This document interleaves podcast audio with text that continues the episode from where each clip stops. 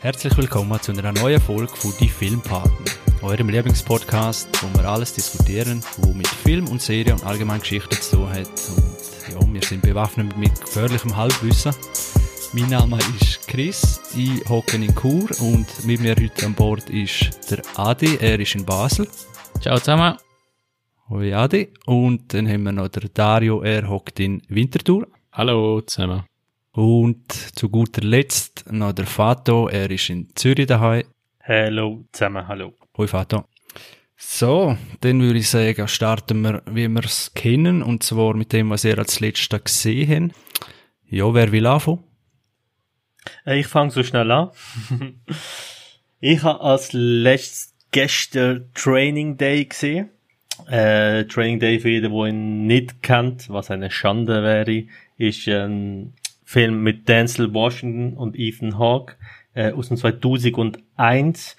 Ähm, es geht darum, dass der Ethan Hawke seinen ersten Tag als ähm, Undercover Cop, als Detective so äh, anfängt beim LAPD und quasi so der Training Day, also so der Vorstellungstag bei Denzel Washington hat, wo er muss zeigen, ob er äh, geeignet ist für den Job. Ähm, ich liebe den Film und schaue ihn eigentlich einmal im Jahr und gestern ist es für mich wieder so weit gewesen. Ähm, für die, die nicht kennen, unglaublich geile Action-Thriller. Ähm, Denzel hat den Oscar bekommen als bester Hauptdarsteller dort. Es wird ihm ab und zu vorgeworfen, also von Kritikern, dass er dort ein bisschen overacted. Ich finde es einfach unglaublich geil, was er dort macht. Äh, Ethan Hawke ist nominiert als bester Nebendarsteller. Find auch, ganz ehrlich gesagt, dass es mit Abstand die beste Rolle von Ethan Hawke ist in dem Film. Äh, bei Denzel, ja, also für mich auch. So, das ist so für mich die Rolle. Ich mag's eh, wenn Denzel eigentlich eher der Bösewicht spielt. Das macht er in dem Film und ähm, den Film äh, liebe ich über alles. Habt ihr ihn, haben ihn sicher auch schon gesehen, oder? Hammergeil. Hammergeiler Film, wirklich. Und das ist, aber das Problem beim Film ist, er ist so gut, dass es einem richtig anschießt, dass es zu wenig gibt von denen. So. Ach, man ist dort einfach, also es ist lang her, wo ich das letzte Mal gesehen habe. Aber, äh, und, ich habe auch gar nicht Lust zum nochmal schauen, weil ich, weil ich denke, ah, schade, gibt's nur, also, weiß nicht, ob man das kann verstehen. So. Nein. Es gibt einfach so gute Filme. ja gut, gell? Warum schaut man etwas Gutes nicht nochmal? Aber es gibt so gute Filme, die denke, oh, die sind einfach so gut und vielleicht auch noch ein bisschen nostalgisch, noch ein bisschen verklärt, sind sie noch besser. Und dann will ich die einfach so auf dem Podium lassen. Und, äh, also ist ein Hammerfilm. Wenn er nur mal anschaltest und einfach fünf Minuten lässt er laufen, zieht er dich einfach automatisch rein und das war's. Dann weißt du, was du die nächsten zwei Stunden machst. Was für den Film spricht. Oder? Dario, hast du nicht auch gesehen? Ihn auch gesehen und eben der Denzel, der ist äh, eigentlich in jedem Film, wo er dabei ist, äh, also ich wüsste jetzt fast keinen Film von ihm, wo, wo er wie nicht überzeugt hat. Ähm, eben der Denzel hat so eine Präsenz äh, in seinen Filmen und ähm, eben, wenn er in denen mitspielt, dann ist er einfach immer der Hammer äh, Schauspieler und äh, Typ. Ist, bin ich nicht sicher, Déjà-vu, ist das auch, auch mit ihm? Er ist auch mit ihm, genau. Haben ihr, haben ihr den gesehen? Ja. Jupp. Ist, ist der etwas? Das war so eine riesen, weiss nicht, eine riesen Marketingkampagne gewesen von dem Film. Überall gelaufen, die Trailer und das Déjà-vu und immer der gleiche Ausschnitt von einer Brücke, irgendwas, ich weiß auch nicht mehr. Aber in der Film nie gesehen. Das Marketing ist gesehen wegen New Orleans, wegen dem Hurricane, dass es der erste Film war, wo nach der Katastrophe da gefilmt worden ist. Und äh, eben, nur weil schon der Denzel mitspielt, finde ich, ist es wert, den Film zu schauen. Eigentlich wie so oft. Ja. Das stimmt. Hat's einen geilen äh, Mindfuck drin? Geiler Twist oder so? Nein, nicht Twist, aber ich finde, es ist, äh, er zieht dich schon mit ihnen, von der Spannung her, von der Action. Also ich finde, man kann sicher schauen, ja. Ich finde Déjà-vu jetzt ein, also, also als Film finde ich ein Durchschnitt, würde ich sagen. Aber wie der Adi sagt, schon allein wegen Denzel, er, oder wie der Daria vorher gesagt hat, Denzel zieht dich einfach voll rein. Ähm, finde ich es nicht annähernd so gut wie Training Day oder andere Filme von Denzel, aber äh, kann man sich sicher geben, auf jeden Fall. Wer spielt Equalizer? Denzel. Ist auch er. Äh, Ja, Ja. Equalizer ist ja auch vom, ähm, vom Antoine Fuqua. Das ist ja der, der auch Training Day gemacht hat. Ich finde auch, dass er nach Training Day, alles was danach ist, ähm, nicht annähernd auf das Niveau äh, erreicht hat. Auch äh, Southpaw ähm, mit dem Jake Gyllenhaal finde ich auch nicht annähernd so gut wie Training Day. Ich finde Training Day so sein, Das stimmt. sein Meisterwerk. Ja. okay. Ja, Equalizer 2 ist nämlich gerade am Trend auf Netflix, habe ich gesehen. Finde ich nicht so gut. Nein, das Eis ist, ja, es fährt ein bisschen im Fahrtwasser von Taken. äh, aber mit schlechter Story. Ja, aber eigentlich finde ich den Film sonst, Genre finde ich noch cool, aber ja, hast du einen gesehen, hast du alle gesehen, das ist leider ein bisschen. Äh, Dario, was hast du zuletzt gesehen? Ähm, ich habe eine Serie gesehen und einen Film. Die eine Serie, die ich gesehen habe auf Netflix, ist Unsolved Mysteries. Ähm, das ist auch recht am Trend gewesen. Ich glaube auch jetzt Nummer 5 oder Nummer 4 in der Hitliste.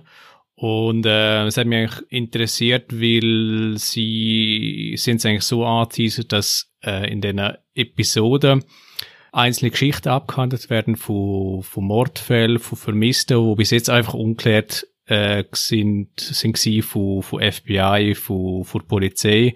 Und es sind wirklich echte Fälle, die echte Betroffenen, Verwandte, Polizisten kommen zu Wort. Und äh, ich habe jetzt bis jetzt zwei Folgen gesehen und ich muss wirklich sagen, also die, vor allem die erste Folge ist sehr äh, mysteriös. Also es geht vielleicht nur kurz, was, um was es geht. Es geht um äh, einen Ehemann, wo ähm, verschwindet. Man findet äh, ihn lang nicht mehr. Äh, seine Familie, vor allem seine Frau, äh, sucht nach ihm. Die Polizei findet ihn nicht. Und dann findet man äh, seine Leiche irgendwann eines Tages ähm, auf einem Dach. Und zwar ist er äh, wie durch das Dach durchgefallen, von sehr großer Höhe. Und äh, man mutmaßt dann, dass es wie von, dass er wie vom Nebengebäude oben abgesprungen ist, wo irgendwie ein altes Hotel ist, wo irgendwie in den 20er, 30er Jahren erbaut worden ist. Ähm, und eine reiche Geschichte hat mit vielen Berühmtheiten und auch Kriminellen und so weiter und so fort. Also sehr, äh, äh, wie soll man sagen, intriguing. Und äh, was eben das Mysteriöse da ist, ist, dass er, dass man ihn vorgefunden hat, ähm, also es ist wie physikalisch unmöglich, dass er wie an dem Ort gelandet ist von der Höhe von dem Nebengebäude. Es ist nur eine Mutmaßung, dass es das sein könnte. Und äh, was auch noch speziell war, ist, dass er zwar die schlimmsten Verletzungen hatte, mit den Beinbrüchen, Schnittwunden etc., aber äh, seine Brille, die er angehabt und sein, äh, sein Handy, das er dabei hatte, sind völlig unversehrt und sind neben ihm gelegen. Also ähm, es gibt dann noch so weitere Hintergründe, bringen mit der Mafia oder mit so ein Finanzdienstleister ähm, zu tun hat, mit so ein dunklen Machenschaften. Das wird angeteasert, aber die Polizei hat wirklich keinen Beweis gefunden. Ähm, also es ist wirklich ähm, sehr interessant und sehr mysteriös. Gefällt dir von 1 bis 10 als 7? Ja, also die erste hat mir sehr gefallen, die zweite ist eher so ein kleiner unklärter Mordfall gewesen. Ähm, und eben weitere Folgen habe ich noch nicht gesehen. Und für Bewertung würde ich sagen, vielleicht ja, so sieben, sieben, acht. Gut sieben, das ist doch immer, ja, nicht, so wie ein drei, als drei von eins bis fünf. Äh, ich habe es letztes gesehen, ist zwar, wenn ich das Thema bringe, äh, ja, dann ist die Stimmung ein bisschen kaputt, weil ich den Act of Killing gesehen. Das ist ein Film von 2012 von Joshua Oppenheimer. Und das ist eine Dokumentation, wo einem also das ist, glaube ich, die skurrilste Dokumentation, die ich je gesehen habe. Äh, man kann es vom Stil vor, vor, das ist ganz schwierig zu erklären. Also wie, viele haben vielleicht äh, Tiger King gesehen auf Netflix. Äh, das ist so eine Dokum Dokumentation, wo es so um private Zoobetreiber gehen. Und dort fährst du so an und dann siehst du äh, skurrile Personen und dann wird einfach von Volk zu Volk und immer noch der Verregter umdecken und noch die verregter Geschichte und ähnlich ist es bei Act of Killing, dass du dort denkst, ey, das kann einfach alles gar nicht sein. Also die Thematik ist natürlich ganz eine andere. Nur zum kurz anreißen, das ist, geht eigentlich, ja, um ein Massaker, um einen Völkermord von 1965 in Indonesien und zwar hat es wieder einen Militärputsch gegeben und die Regierung hat dann einfach an einer, an einer Bevölkerungsgruppe sozusagen die Schuld in die Schuhe äh, geschoben und gesagt, ja, die sind schuld und das sind alles Kommunisten. Und wenn du zu dieser Zeit als Kommunist äh, bezeichnet worden bist, dann ist das einfach dein Todesurteil gewesen. Dann äh, hat's, ja, bist einfach gerade abgeknallt worden oder irgendwas wie Sus beseitigt. Und genau diese Zeit äh, beleuchtet, indem es die Mörder, die dort vom System entdeckt worden sind oder selber vom, von der Regierung gekommen sind, die sind auch nicht angeklagt worden oder sonst irgendwas wie, äh, zur Rechenschaft gezogen worden. Im Gegenteil, das sind Helden dort. Und die erklären einfach freimütig vor der Kamera, wie genau sie die Leute umgebracht haben. Und was es noch so zusätzlich skurril macht oder ganz, ja, also man kann, wenn man es schaut, kommt man gar nicht recht raus, weil in der Dokumentation wird ein Film gedreht, und zwar von diesen Mördern. Und die stellen die Szenen noch, wo sie selber mit anderen oder mit ihren Opfern gemacht haben. Das heißt, stranguliert, äh, verhört, gefoltert. Und jetzt sind einfach sie in dieser Position. Und das Spezielle ist, es gibt keine Off-Stimme. Also es wird ja nichts wirklich erklärt, sondern du siehst einfach die Szene. Und ja, da muss man sich zuerst einmal ein bisschen reinmachen und dann weiß man nicht recht, was ist jetzt real, erzählt man das einfach nur so und also das ist ganz, ganz eine skurrile Doku, wo man aber gesehen haben muss, weil es einfach ja, das gibt so selten so eine gute Doku, wo das so in einer speziellen äh, Art vermittelt. Und ja, ich glaube, der Adi hat es auf der Watchlist. Unbedingt schauen. Da bin ich gespannt, äh, oder auch die anderen zwei, was ihr darüber sagen. Hat eigentlich durchwegs gute Kritiken, einzig äh, oder eine grosse Kritik gewesen, dass es einfach nur die Täter beleuchtet und weniger die Opfer, weil es halt wirklich eben keine Off-Stimme gibt, wo das eigentlich wirklich verurteilt, auch wenn das im gesunden Menschenverstand völlig klar ist, dass das abscheuliche Verbrechen gewesen sind. Und darum hat er zwei Jahre später Joshua Oppenheimer nochmal ein Doku gedreht, der heißt The Look of Silence. Den habe ich auch noch nicht gesehen, den werde ich dann als nächstes schauen und dort geht es mehr, äh, ja, werden die mehr beleuchtet und, und ja, die Ordnung von dem Ganzen, weil die fehlt halt bei The Act of Killing. Ja, vorher hat der, glaube ich, gar niemand gesehen, gell? Wo hast du ihn geschaut? Den habe ich geschaut. Irgendwie kannst du nicht einmal sagen, wie die Streaming-Plattform geheißen hat. Oh. Auf Netflix. Easy. Ah ja, das, weißt, das Internet ist gross. He? Kann ich zwar sagen, noch VHS gefunden und dann ist es drauf äh, ja, ich glaube nicht, dass er auf Netflix ist. Äh, müsst ihr mal schauen, oder auf Amazon. Nein, da ist sicher nicht drauf. Ja. Ja, das sicher nicht impliziert, dass eigentlich so, so, oder warum meinst du, so gefährliche nicht drauf sind? Nein, sonst hat ihn schon gefunden. Aha, okay. Weil Netflix hat eigentlich recht, da, dort laufen recht harte Filme noch. Äh, also nicht gerade Netflix Kids, aber im Normalen. Was, was würdest du ihm geben von, von 1 bis 10? Was würdest du sagen, der Doku? Boah, ja, kommt, kommt echt drauf an, von, von was, von welchem Aspekt das noch bewährt Hm, ist. nicht groß überlegen, einfach so. Was würdest du sagen? Ja, aber das kannst du bei dem Film nicht. Wirklich. Schau Okay. ihn noch mal und dann können wir darüber reden, über die Rot. Das ist auch eine Aussage, ja. Das klingt mega spannend. Ja, will ich mir geben. Ja, vor allem, ihr habt jetzt den ich habe den nicht ganz so gehabt, wie ihr ihn jetzt gekriegt habt von mir. Ich habe einfach gewusst, ein super Doku, aber nicht genau, was ist Start oder die Erzählweise und so weiter. Und dann, äh, ja, ist man ein bisschen, ja, nicht gerade überfordert, aber jetzt vielleicht mit den Infos von mir, äh, ja, könnt ihr den vielleicht ein bisschen anders einordnen. Aber ich würde sicher auch, äh, wenn ich mich dem Dario darf anschliessen, sicher ein 7. 7 7 macht man nichts falsch. Genau, ja. Äh, vielleicht sogar ein 8, aber äh, ja, muss jetzt erst noch ein bisschen sacken lassen. Also, schauen und dann äh, bin ich gespannt auf eure Meinung. Der Adi, Ja, was ich zuletzt hatte, ich habe ähm, drei Filme zuletzt gesehen, von meiner Watchlist endlich abgearbeitet. Ich habe gedacht, das kann nicht sein, dass der Dari hat mal sagt, ich habe zwei Filme gesehen, drei Filme, zwei Filme, zwei Serien. Dario ist voll der. Ich habe immer sogar das noch einen vergessen zum Sagen. Ist nicht der Vater der, der alles schaut? Dann das falsch eingeordnet.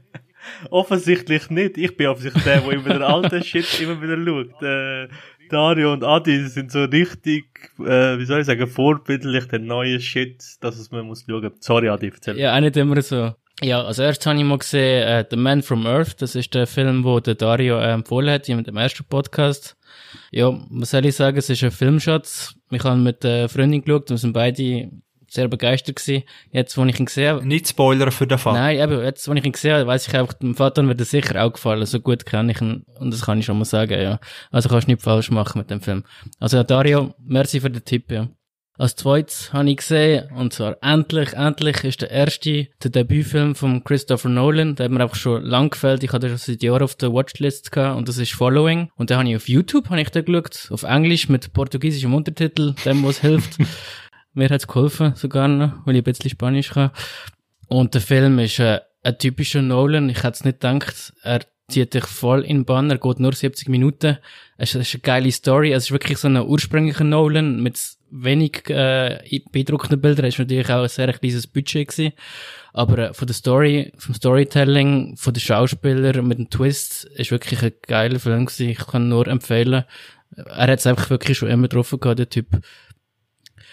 Dann der dritte Film, den ich gesehen habe, das ist auch einer, ich schon lange auf der Watchlist hatte, das ist The Mission. Das ist äh, ein Drama aus 1986 mit Jeremy Irons und Robert De Niro. Und zwar äh, geht es um zwei Jesuiten, die äh, so eine Mission äh, aufbauen, irgendwo im Dschungel zwischen Brasilien und Argentinien. Und dann geht es um Kolon Kolonialisierung von den Portugiesen und Spanier. Ist auch ein sehr eindrücklicher Film gewesen, der hat mich immer sehr abgeschreckt, weil vor allem Religion auch ein grosses Thema ist. Ich mag äh, Filme, wo Religion so im Mittelpunkt ist, nicht so sehr. Aber schlussendlich hat er sich äh, auch gelohnt. Und was eben das Tolle noch war, ist, dass der Soundtrack ist vom Ennio Morricone war, wo erst gerade kürzlich verstorben war. Und äh, der Soundtrack ist auch wirklich sehr gut gewesen. Ich habe dann äh, eben noch gelesen, dass der Ennio Morricone eigentlich äh, er hasst dass man ihn immer nur mit der Western in Verbindung bringt. Er findet das fast schon diskriminierend, hat er gesagt. Und eben The Mission ist einer von diesen Filmen gewesen, wo er eigentlich sehr stolz darauf war, dass er den Soundtrack können machen. Er hat wirklich alles dafür gemacht. Er ist auch für den Oscar nominiert gewesen.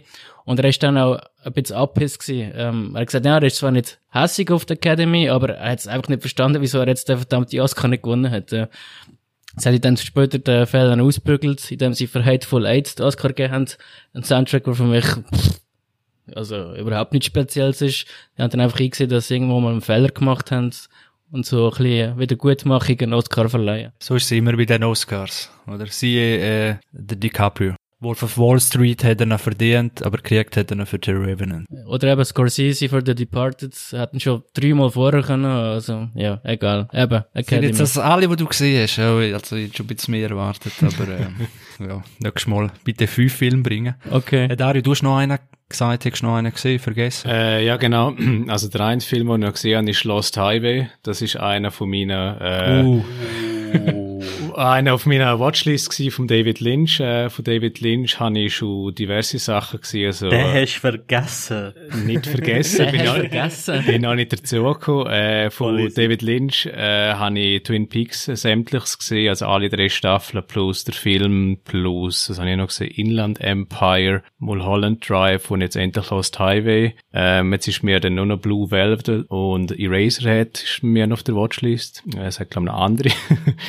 Nein, und äh, Lost Highway, ähm, ja, David Lynch, für alle, die ihn nicht kennen, er ist, ähm, ja, soll man sagen, mit einem mit Wort. einem Wort. Äh, bizarr ist, glaube ich, das richtige Wort. Aber die, ah, aber die Bizarrheit hat äh, System oder eine Methodik dahinter. Also ähm, er schafft extrem viel mit, nicht viel mit äh, Erklärungen und äh, jedes Mal, wenn man ihn fragt, ist das jetzt wirklich die Meinung, die du meinst, sagt er einfach nein. Äh, er gebe keine Interpretation, das sollen alle Personen für sich selber entscheiden. Er lässt das bewusst offen. Ähm, und er hat gesagt, er sei auch nie gut mit Wörtern gewesen. Er sei gut mit äh, Intuition vermitteln, mit äh, Gefühl vermitteln. Und äh, das merkt man in seinen Filmen und seinen Werken in, in, ja, in jeder Szene. Und eben Lost Highway vielleicht nur grob, äh, was so äh, die grobe Idee ist, äh, es geht um Musiker, der verheiratet ist, der unglücklich verheiratet ist, muss man sagen. Der Musiker lebt mit seiner Frau in einem abgelegenen Haus, sagen wir es mal so, und sie bekommen eines Tages äh, anonym Videokassetten äh, zugeschickt oder zugestellt. Und äh, die Videos oder die VHS-Kassetten, die sind äh, verschwommen. Und sie bergen eigentlich ein sehr äh, schreckliches Geheimnis und eben äh, mehr dürfen wir eigentlich auch nicht verraten. Äh, nur so viel vorneweg. Ähm, Lost Highway ähm, spielt extrem viel mit Symbol, eben wie gesagt, mit den, äh, mit Gefühl, was eigentlich mit den Szenen, was die eigentlich auslösen bei einem. Ähm, und ja, es ist extrem schwierig, das eben mit Wort ähm, zu beschreiben, weil der David Lynch eben, wie gesagt, eigentlich eher mit Bildern, mit Sound ähm, und mit Soundeffekt oder mit Musik ähm, Emotionen vermitteln will. Und äh, seine Filme schaut man nicht nur einmal, sondern man tut sie eigentlich noch mehrmals schauen im eigenen Kopf. Und jeder kann irgendwas anderes interpretieren, weil man weiß nicht, was richtig ist und was falsch. Ja, wobei eben, ich kann da auch irgendwann immer so per Zufall wirklich gesehen, glaube die Woche, ähm, so ein Video-Essay von einem, wo wir geschrieben hat, eben Twin Peaks, also sein eigentlich größte Werk, äh, seine Serie, wo er in den 80er Jahren begonnen hat und dann eigentlich in den Nullerjahren abgeschlossen hat, oder sogar in den 10er Jahren. Äh, also fast 25 Jahre hat er seine Geschichte oder seine Vision können abschliessen.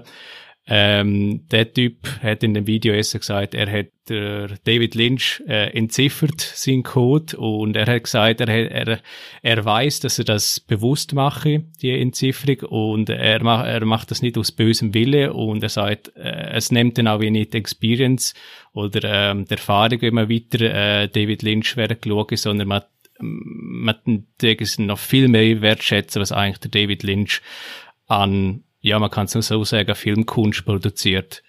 Ähm, weil der David Lynch schafft ähm, Meinung und, und, und, und Bilder, wo, glaube ich, kein anderer Regisseur so herbekommt im, im Film- und Serienmedium.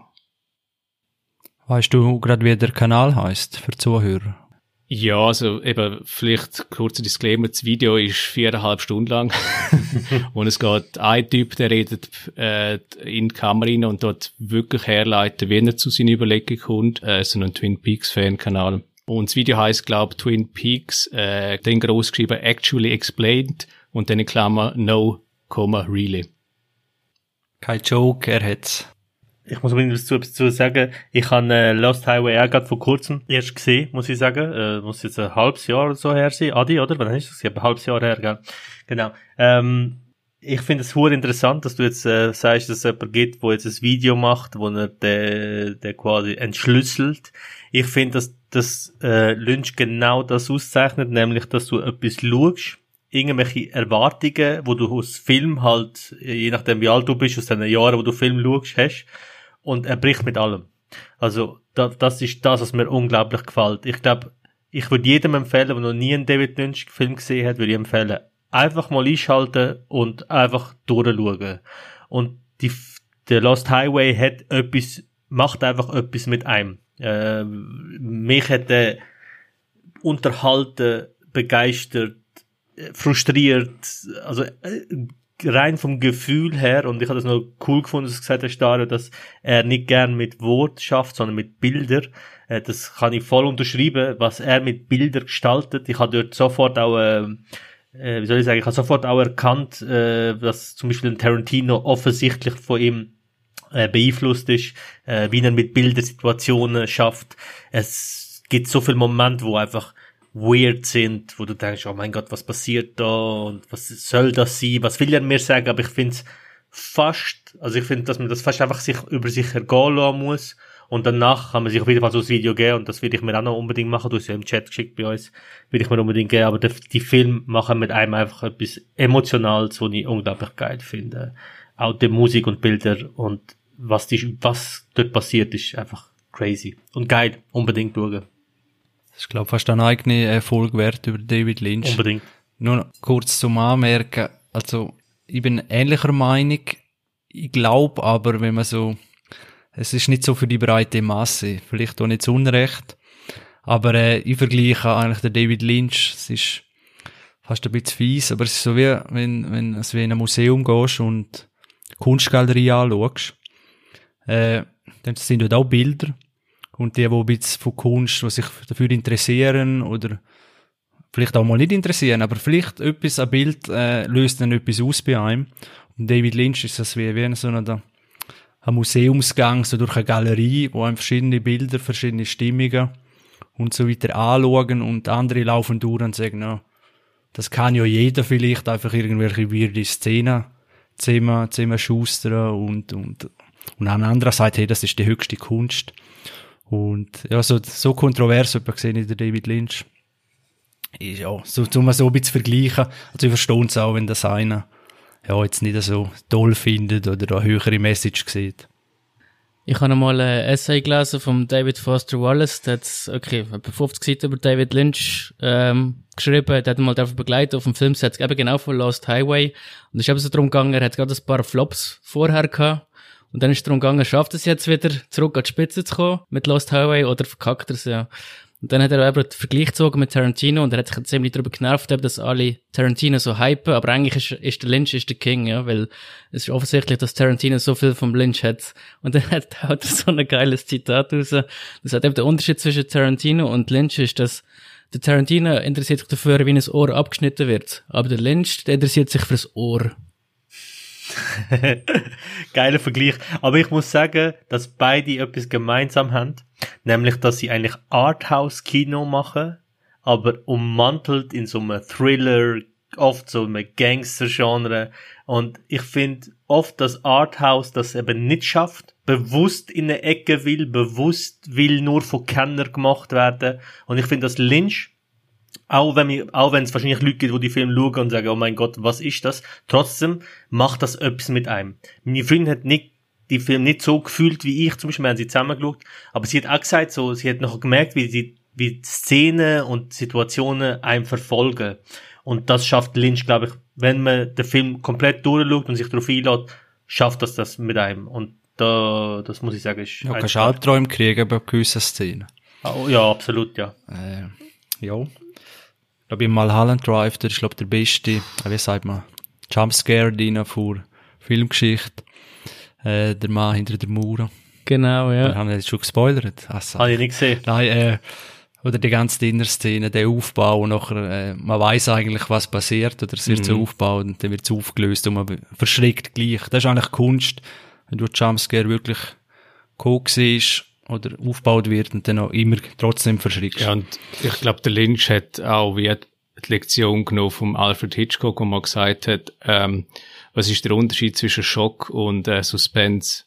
Schock ist, wenn eine Bombe hochgeht in einem Dinner und Suspense ist, wenn du siehst, dass die Lunte angezündet worden ist und du musst warten, bis die Bombe hochgeht. Und die zweite Szene ist viel spannender als Zuschauer. Hey, geht jetzt sie hoch, geht die nicht hoch?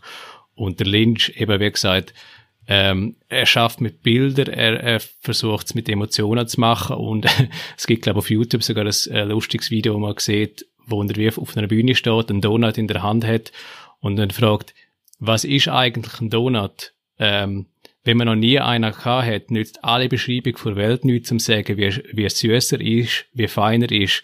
Und ich glaube, das sind, das ist eigentlich Quintessenz von seinen Filmen, wenn man nicht weiß, wie, wie Menschen handeln können, im Guten und im Schlechten, was quasi in Anführungszeichen schöner ist von, von, von dunklen Handlungen und von, von auch guten Handlungen, dann kann man sich äh, auch nicht vergewissern, ähm, warum eine Balance wichtig ist, oder? Also zu viel Gutes ist auch nicht gut und zu viel Schlechtes ist auch nicht gut. Also es geht in die Richtung und eben der Lynch ist, ist eigentlich ein Meister und ich glaube wirklich, äh, auf, auf, auf dieser Welt gibt es wirklich niemanden, ähm, wo, wo das wie die Emotionen so vermitteln kann.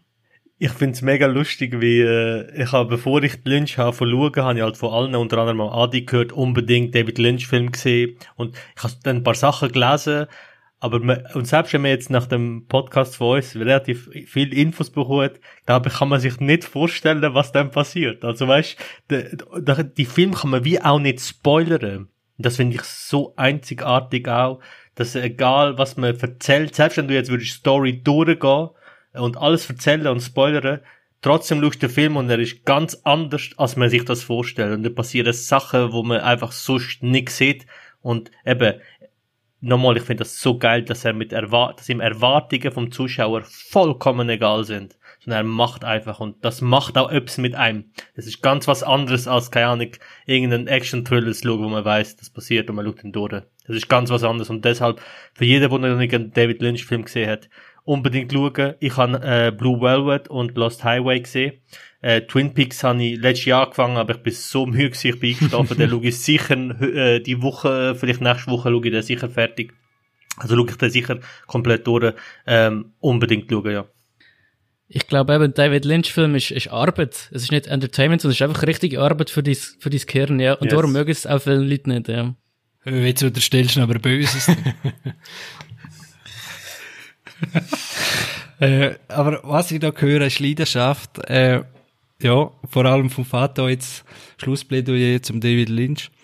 Äh, Weil Leidenschaft braucht haben wir alle, darum sind wir auch die Filmpaten und ich würde sagen, wir starten jetzt in einer Weltpremiere, nämlich unsere neue Kategorie. Zwar wäre das For Angry Men.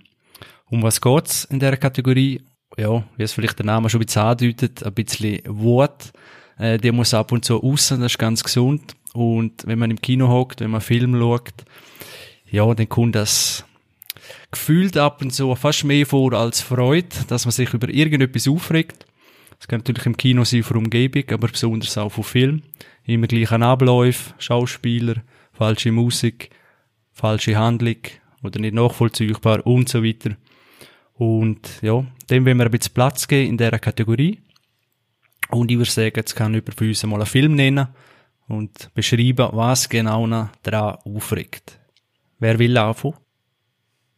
Ich kann mit einem Netflix-Film anfangen. Ähm, Six Underground. Aber lohnt die Wort richtig raus, gell? Ja, ich, ich, ich muss ausholen. Katharsis. Katharsis. Katharsis. Ähm, nein, eben wie gesagt, es geht um Six Underground. Ähm, das ist ein Michael Bay-Movie. Ähm, ja, was soll man da sagen? Ähm, es ist ein Michael Bay-Movie, wo erarbeitet worden ist mit den Screenwriters von Deadpool und äh, Zombieland.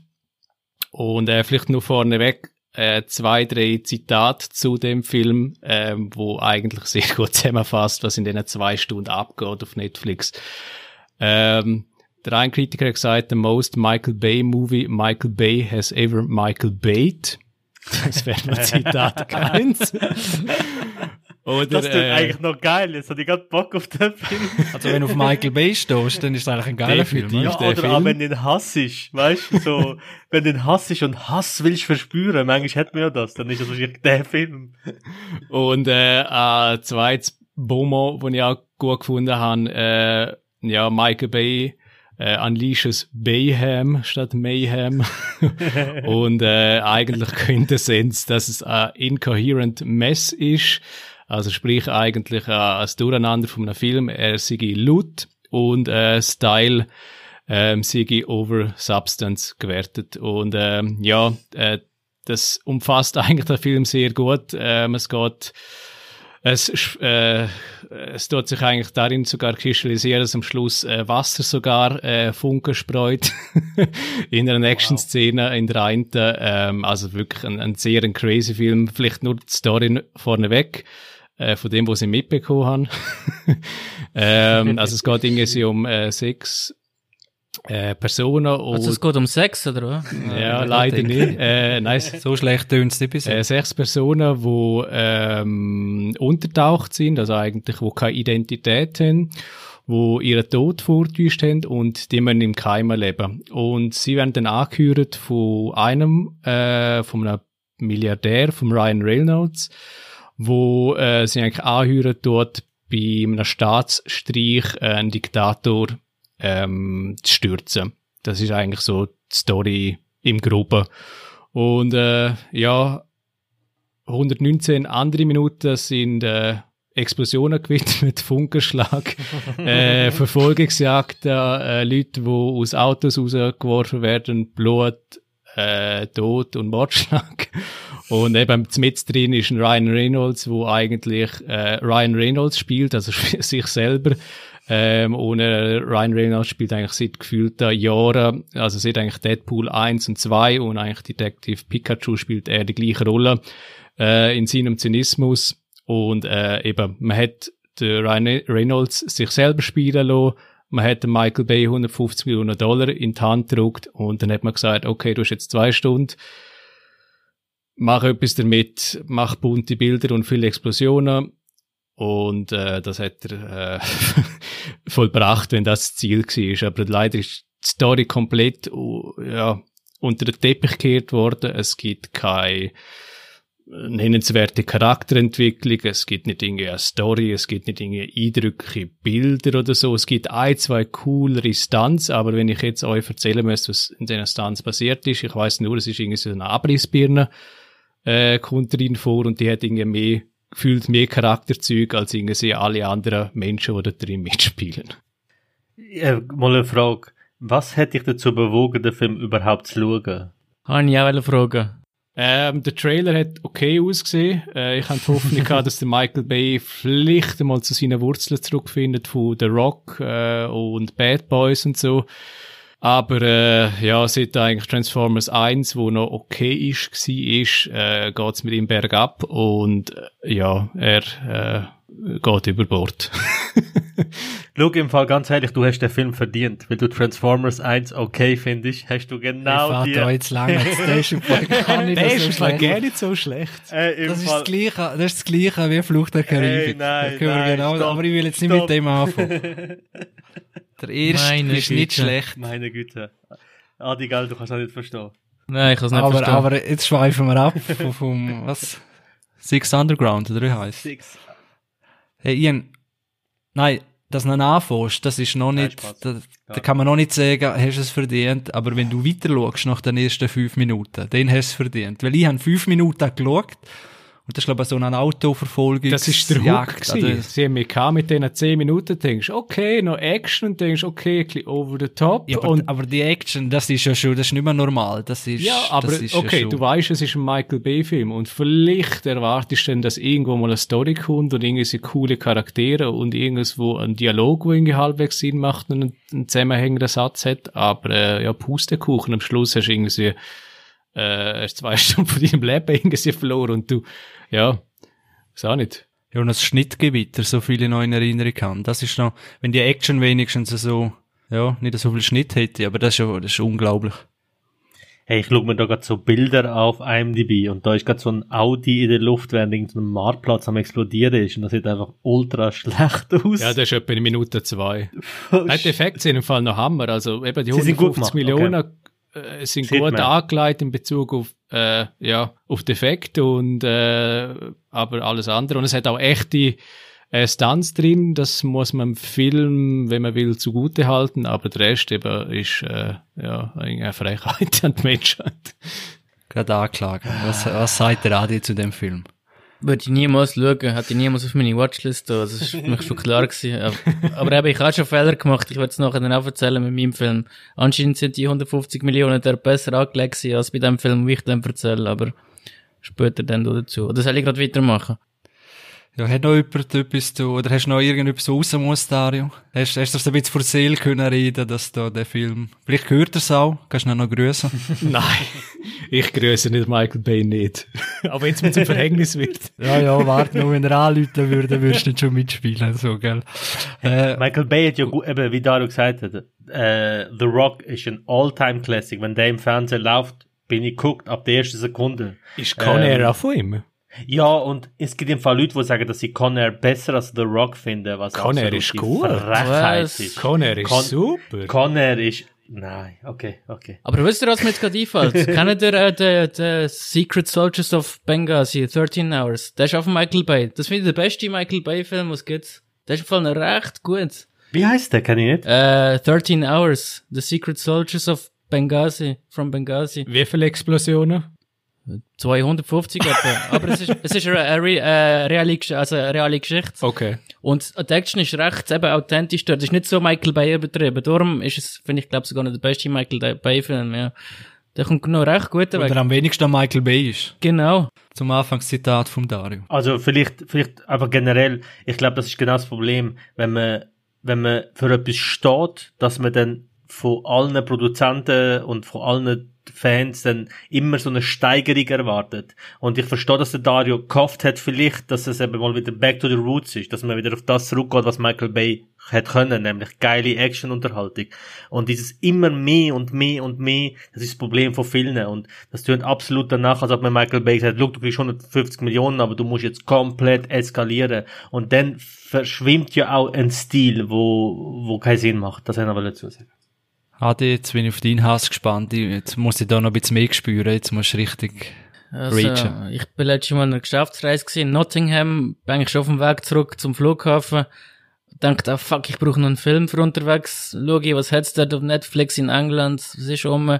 Dann sehe ich im Film, ah, der Regisseur hat ja einen iRobot gemacht, hat mir gefallen, Dark City, hat mir gefallen. Okay, lade ich mal ab, der Scheiße. Gods of Egypt. Weißt du, ob es einer von euch gesehen hat? Oh ja. yes, es geht. Ja, der habe ich gesehen mit Gerard Butler. Jesus Gott, daheim. Leck mir doch am Arsch.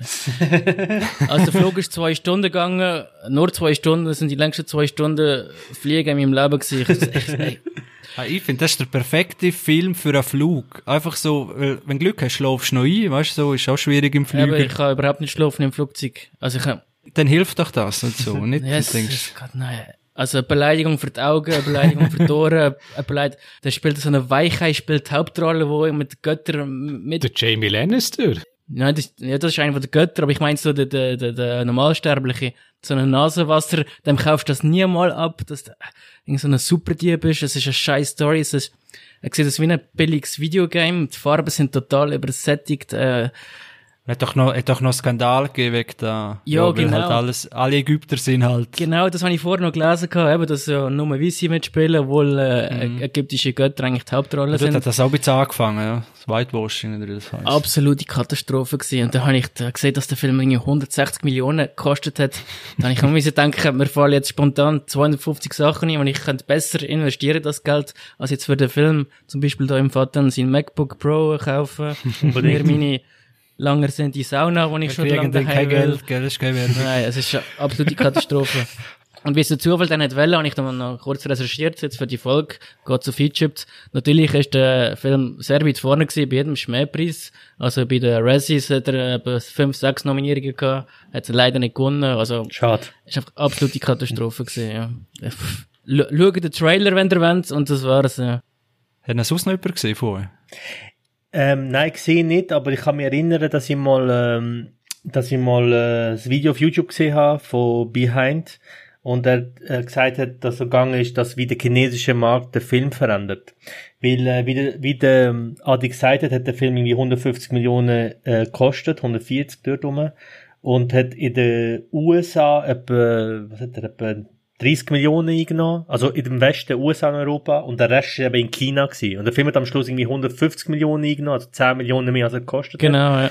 Und das ist so, das ist so typisch, das wirkt auch, ich habe mir nur damals, als ich gesehen dass der Film draussen ist, habe ich mir so Bilder gegeben und ey, das sieht einfach aus wie so eine, aber wenn ich jetzt nochmal schaue, es sieht einfach aus wie so eine billige, ich weiß nicht, wie die äh, Disney-Serie heißen da mit, äh, wisst was vielleicht, was ich meine, die College-Serien, also das richtig plastische, Richtig billige- plastisch, genau, ja. ja, also weißt, genau so sieht's aus.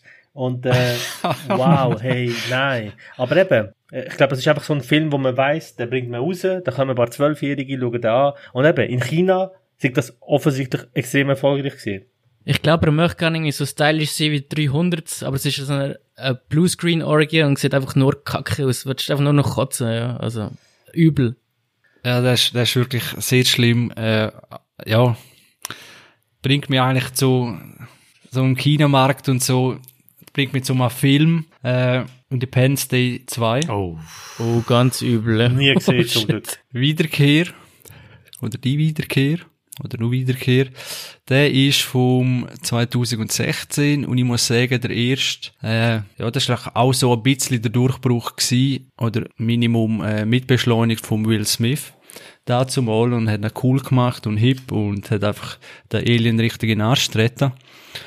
Und ja, das mit der, das ist einfach einfach geil gewesen. Dort zeigt wie das riesen Raumschiff gekommen ist, das der Schatten, dann über die Städte, dann macht alle Hauptstädte platt und dann kämpfen sie gegen die. Und natürlich ist alles Hanebüchen und der Schluss, über den müssen wir gar nicht reden. Dass das möglich ist, ein Computervirus gerade die ganzen Aliens praktisch zu vernichten, weil nur praktisch, es gibt ja dann eben den Nachfolger, die Wiederkehr. Meine Güte, habe ich mich aufgeregt im Kino. Du bist da ins Kino schauen. Oh, fuck. Ja, sicher. Oh, Ich glaub, Scheiße. Dario, sind wir dort zusammen schauen? Ich habe es versucht aus dem Gedächtnis. Ah, Du hast da mit etlichen Therapien versucht, das zu verdrängen. Es tut mir leid, das dann jetzt wieder bringen. Es hat nicht gewirkt, es hat nicht gewirkt. Meine Güte. Leider nein. Das ist, eigentlich ist das Gleiche passiert wie Pacific Rim 2. Der erste auch eigentlich richtig selten so in dieser Art gesehen im Kino oder so gut ausgeführt oder einfach irgendetwas hat einem geguckt. Haben wir sich auf den zweiten gefreut. Und Was passiert? Die Darsteller werden halb so jung durch alle verschiedenen, von dunkelhütig, äh, chinesisch, lesbisch, schwul, alles vertreten, dass man ja alle abholt, obwohl es vielleicht gar keinen Sinn macht, irgendwas wie in der Geschichte, es wird einfach alles durchmischt, spielt alles absolut keine Rolle mehr, äh, yes, es, man kann, und dann sind sie wie auf dem Mond und haben eine Mondbasis und die Hälfte der Offiziere sind äh, Chinesen und dort weiss man, es wäre zwar ja vielleicht möglich, oder? Es wird jetzt eine E-Weltmacht, äh, sagt man, aber man merkt dort, dass was du vorher gesagt hast, Vater, oder? Man hat den Brückenschlag will machen zu dem Film, dass äh, auch Hollywood immer mehr schaut, weil China einfach einen riesen Absatzmarkt hat, äh, weil es halt über eine Milliarde Menschen sind und gewisse Filme dort jetzt wieder voll durchstarten, auch schon ältere Filme. Und ja, wenn sie das mit den Rollen halb setzen, dass es dort sich besser verkauft. Und das druckt sich so durch den ganzen Film durch. Also, ah, es ist einfach, was er nicht geschafft hat, ist, dass er den ersten Teil schlechter gemacht hat. Das schaffen andere Filme. Äh, kommen wir dann bei der Hobby drauf. Ist aber der erste noch gut Ja, gealtert. super. Kann man den noch heute schauen? Ich weiß es nicht, ich habe Doch, den, doch. als Kind habe ich den ultra geil gefunden, ich habe einen riesigen Prince of Bel-Air und Independence Day, wie du gesagt hast, ist so der erste Film gewesen, wo, so ein Blockbuster, wo Will Smith mitgemacht hat und ich habe mich da hure gefreut. Aber, ähm, Ja, du kannst ihn schon noch, kannst ihn, kannst ihn gut schauen. Sie sind nicht so schlecht gealtert wie andere Filme. Natürlich ist CGI, siehst du dann ein bisschen. Aber sie sind dort eigentlich schon recht, recht gut gewesen in dem Film für, für die Zeit. Und jetzt, ja, also ich finde, der ist gut gealtert, ja. Na, Independence Day 1 hat der Film noch mit handgemachter Effekt gemacht, ja, mit, mit Modellbau, Miniaturbau, das, das ist geil. Und genau das wird es eben wahrscheinlich sein, oder? und jetzt ist wahrscheinlich Greenscreen wieder, oder? Richtig, der neue, ja. Ja, Jesus Gott, das ist, ja eben wie so eine, kannst du dir wie so eine, ah, wie heißen so, Power Rangers, aber, aber die alten Filme, nicht die neuen. Die haben so einen trash so was vorstellen und irgendwas wie, ah, es macht einfach gar nicht mehr Sinn. Es hat, also ich, ich kann nicht verstehen, man sollte mal analysieren, wie so Filme überhaupt durchgegangen werden. Oder das sind einfach reine Business-Entscheidungen. Es hat null mit Leidenschaft zu tun. Am Emmerich sollte man auch gerade äh, Filme für alle Zeiten verbieten. Äh, ja, dass man, dass man so eine Franchise einfach so verkauft. Ich weiß nicht, sind einfach Millionen. Und man sagt, ja gut, mache ich, aber äh, ja, ich komme echt nicht raus, wenn man so Film durchwinkt, weil das schaut niemand an und sagt, einmal, ja, ist noch 7 von 10. das sa- sagt niemand. Ah, Sorry, noch kurze, kurze Frage, macht noch jemand mit vom ersten Film? Ja, es gibt, glaube ich, einen Gast. Jeff Ich Goldblum spielt mit, ja. Ah, Ja, ich glaube, ein Gastauftritt. Er hat etwa die gleiche Rolle wie bei Jurassic Park, der neue. Eigentlich können wir da gerade weiterreden, aber äh, das bremse ich ein bisschen. Aber da kommt ja auch nochmal schnell vor, dass man die Alten auch noch ganz kurz abgeholt hat. Der Will Smith hat logischerweise nicht mitgemacht, hat den besseren Agenten. Anscheinend ein bisschen. naja. Ja, die anderen Filme sind noch nicht so gerade. Was hat er? Aladdin und Gemini Man oder so? After Earth anstatt von Django Unchained, aber ja, ja kein, nicht so ein guter Agent, ja. Ja, das, im Fall, das macht mir bis heute noch weh. Also, dass er, dass er nicht Django spielt, macht mir bis heute noch, das schmerzt tief in meinem Herzen. Ja, der Neo ist er auch nicht gewesen, in der Matrix. Ja, der Neo, der Neo hat er, äh, hat er eine Aussage ja gemacht, wo er gesagt hat, er hat das gelesen und er ist im Nachhinein ultra glücklich, dass die Rolle nicht angenommen hat, weil einfach äh, Keanu Reeves einfach perfekt passt. Und das muss ich sagen, kann ich mir null vorstellen, dass jetzt äh, Will Smith Neo wäre. Aber Django Unchained wäre die perfekte Rolle für ihn gewesen. Und was mich, mir haben zwei Sachen aufgeregt. Erstens, ich finde, dass Jamie Foxx in der, bei Django Unchained, mir gefällt das nicht, wie Jamie Foxx die Rolle interpretiert. Ähm, was Will Smith für mich einzigartig macht, äh, wa- was er kann, ist Emotionen vermitteln. Bei Pursuit of Happiness habe ich wirklich Tränen in den Augen gehabt. Das schafft, es braucht viel, dass, dass ich wirklich emotional so mitgenommen wird. Äh, es gibt die legendäre Szene wie Prince of Bel-Air, wo sein Vater in, äh, im Stich lässt wieder einmal und er äh, brüllt und sie, äh, seinem Onkel dort sagt, äh, er soll gehen, er ist nie für mich da gewesen und dort brüllt er auch wirklich. Man, man hat ja nachher, er, die Rolle ist nie, also die Szene ist nie, soll nie so sein. Aber er hat sie dann so gespielt. Und ich hätte mir so gern Will Smith als Django gegeben, weil die Emotionen, dann der Moment, wenn der Django sieht, wie seine Frau aus einem Brunnen gezogen wird, der Moment ist so emotional und so schwer und äh, Jamie Foxx schaut dort so ein bisschen cool durch die Gegend rein und dort hätte ich mir einen unglaublich gerne Will Smith vorgestellt. Ähm, dort hat er ja gesagt, und das ist das finde ich das Schlimmste, er hat gesagt, er hat das nicht gemacht, weil er das Drehbuch gelesen hat und verstanden hat sofort, dass er nicht Hauptrolle ist, sondern dass es äh, Christoph Waltz ist. Und wenn man sich vorstellt, dass ein Leonardo DiCaprio eine Nebenrolle in dem Film hat, aber Will Smith sich irgendwie nicht sieht als eine Nebenrolle bei Tarantino, wo auch Leo eine hat, finde ich einfach eine absolute Frechheit und äh, es geht mit ihm ja auch also sind wir mal ehrlich, der letzte, was ist, seit Pursuit of Happiness gibt's keinen Film mehr mit Will Smith, wo man muss gesehen haben. Du, Gemini Man, sie auch noch scheiße, ja. Gar nicht gesehen, gar nicht geschaut. Der, nur das technische Gimmick da mit, äh, Klonen, verjüngen und so, oder? Das ist ja, was- mehr Frames auch, Ja, etwas genau. da, weißt du, das wär, und dann brauchst du aber spezielle Kinos wieder und so weiter, aber, äh, ja, Jetzt ist der Vater noch dran, ja. Hey, wir haben ja nicht mehr so viel Zeit, habe ich gerade gesehen. Äh, wir haben noch... ja, wir ziehen es dann weiter in, in die neue Folge, wenn jetzt noch richtig abrennst. Genau, wir können ja, ich kann ja mal anteasern vielleicht, was mein Hass ist, weil mein Thema ist ein bisschen grösser. Ähm, wow, ich hasse, hasse, hasse, hasse Fast and the Furious. Und Alle Teile? nein, der erste, das muss ich vielleicht sagen, Siehst du, das ist die erste, wie, wie Independence Day, wie Flucht der Karibik, wie, äh, immer der erste darum habe ich ja gefragt, Flucht der Karibik, hör auf den Film zu ich wieder nochmal hässiger. Wir haben nicht geschrieben. Ich hasse das schon. Auf jeden Fall, der erste habe ich so Erinnerungen, weil ich bin dort, man muss sagen, der erste ist 2001 rausgekommen. Äh, was bin ich dort gewesen? Ich muss gerade überlegen. Ultra jung auf jeden Fall. Äh, da habe ich mit meinem Cousin halt immer wieder reingezogen. Wir sind halt so, ich habe eine, eine unerklärliche Faszination für Autos. Ich mag das. Ich mag, ich schaue mir heute noch auf YouTube äh, Grip an und all die Sendungen, wo es um Autos geht.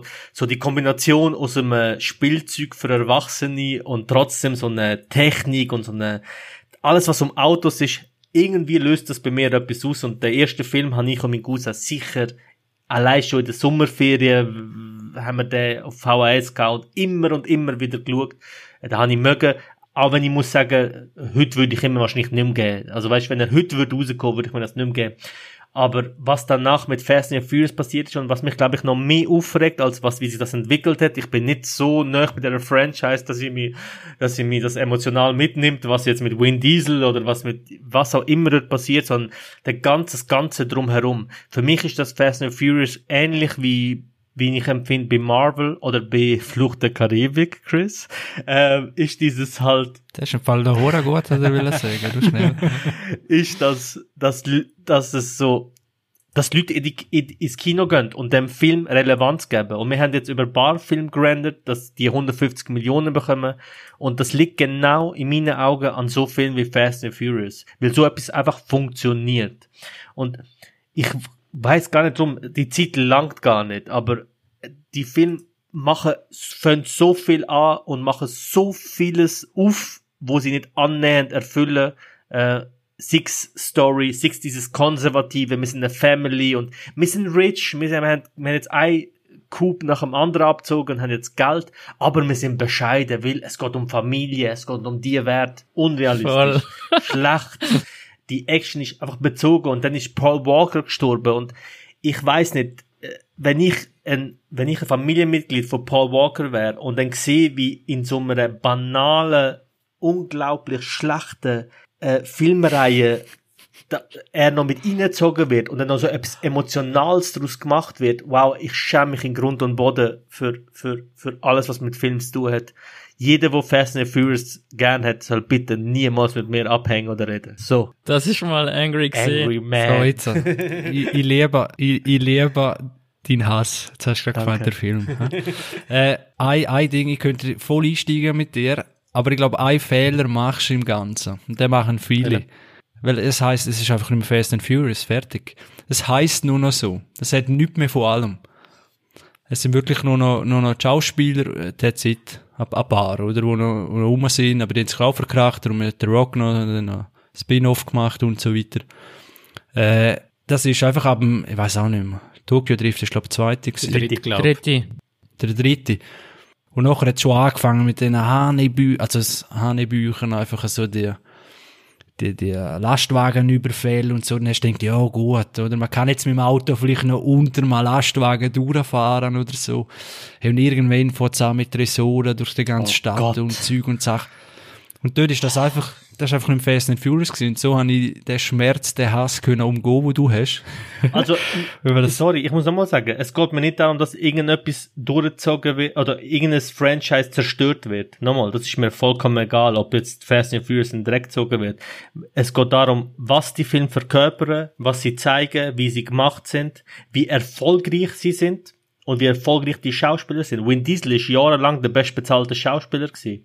Und was, was sagt das für die Kunst Film aus, wenn der erfolgreichste Schauspieler Vin Diesel ist, wegen Fast and Furious? Das ist für mich Sinnbild, was falsch läuft. Aber Fato, der muss ja das Gleiche, der muss ja das Gleiche auch äh, in den Musikcharts und so weiter. Ich verstehe es komplett, aber, aber wenn, wenn einem das so, also aus denen ein Argument, dann, Ja, aber nein, der Vin Diesel ist auch ein Heuchler. Ähm, der Teil 2 hat er nicht mitgemacht, weil er gesagt hat, er mag den ersten Film nicht mehr. Und wo ist er jetzt? Jetzt macht er nichts anderes mehr. Hat jedem scheiß Teil wieder mitgemacht und verdient nur noch Geld mit dem Scheiß. ja. Ja, also, look, du hast recht, der Vergleich mit der Musik kann man bringen, dort regt mich das genauso auf. Also weißt, bei Musik regt mich das genauso auf und ich habe genauso das Problem, wenn, wenn Musiker erfolgreich sind, wo einfach die Masse bedienen. Und das ist dasselbe Problem, das ich habe. Ähm, wenn, wenn Musik gut ist, soll sie erfolgreich sein, vollkommen in Ordnung. Wenn Musik einfach banal und einfach nur darum geht, dass viele sie mögen, dass sie leicht verdaulich ist und jeder Idiot, wo sonst kein Sound lässt, wo einfach Radio ab und zu mal lässt, sich das gibt, ist es, das ist genau das ist Fast and Furious fürs Kino für mich. ich glaube, wir nehmen das in der nächsten Folge mit auf, und zwar als generelles Thema, äh, warum, ja, das kommerziell erfolgreichste Amix halt nicht gerade die Hochkunst vom Kino ist. Äh, ich glaube, das Thema können wir dort aufnehmen und dann gerade Fast and Furious nochmal einbauen, weil da haben wir, glaube noch einiges zum sagen. Äh, wir sind mittlerweile schon am Ende der Folge angekommen. Das wäre auch die Ende der Kategorie For Angry Man gewesen. Weltpremiere. Schauen wir, ob wir das weiterführen. Ich glaube, da ist noch genug Hass rum. Äh, wir haben es gehört. und ja, bedanke mich bei euch, beim Adi, beim Dario und beim Vater und wünsche allen eine gute Zeit und bis bald. Ciao miteinander. Danke, bis zum nächsten Mal. Ciao zusammen. Ciao zusammen. Ciao zusammen.